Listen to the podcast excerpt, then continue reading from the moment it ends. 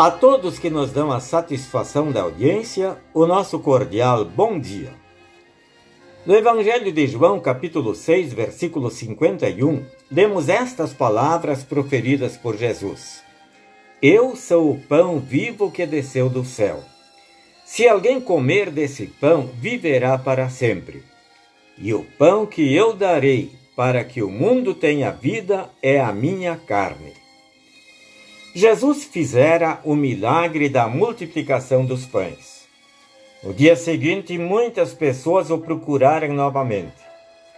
Seria com a finalidade de ouvir seus ensinamentos para crescerem no conhecimento, na graça e na fé? Jesus mostra que não foi com esta finalidade que o procuraram e por isso se queixa. Vocês estão me procurando porque comeram os pães e ficaram satisfeitos e não porque entenderam os meus milagres. E quando o povo pergunta: O que é que Deus quer que a gente faça? Jesus respondeu: Ele quer que vocês creiam naquele que ele enviou. E então passa a ensinar, mostrando que ele é o pão da vida, aquele que dá a vida. E um pouco mais adiante ele diz: Quem come a minha carne e bebe o meu sangue tem a vida eterna e eu o ressuscitarei no último dia. Os ouvintes não conseguiram entender e começaram a discutir entre si, perguntando: Como é que este homem pode dar a sua própria carne para a gente comer? Jesus está usando uma linguagem figurada ou simbólica. Com essas palavras, ele também não está se referindo à Santa Ceia é verdade que na Santa Ceia ele oferece o seu corpo e sangue. Entretanto, no contexto em que essas palavras foram ditas, Jesus está falando que ele é o pão da vida.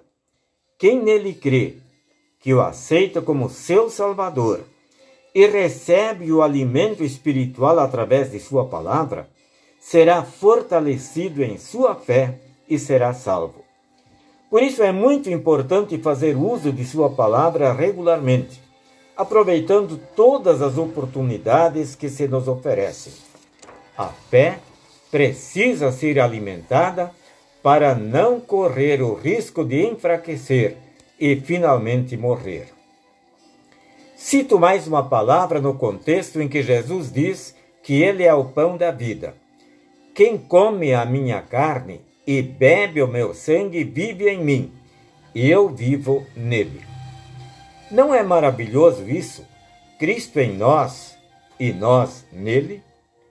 Reconhecendo isto, o apóstolo Paulo pôde dizer: Já não sou eu quem vive, mas Cristo vive em mim.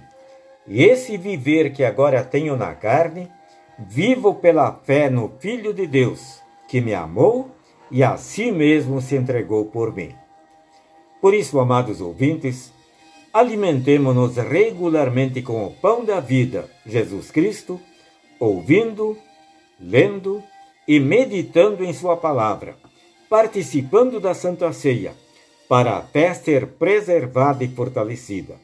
E a promessa de Jesus é: quem come deste pão viverá para sempre. Amém. Oremos. Senhor Jesus, dá-nos sempre deste pão, o pão da vida. Amém. Desejamos a todos um feliz e abençoado fim de semana.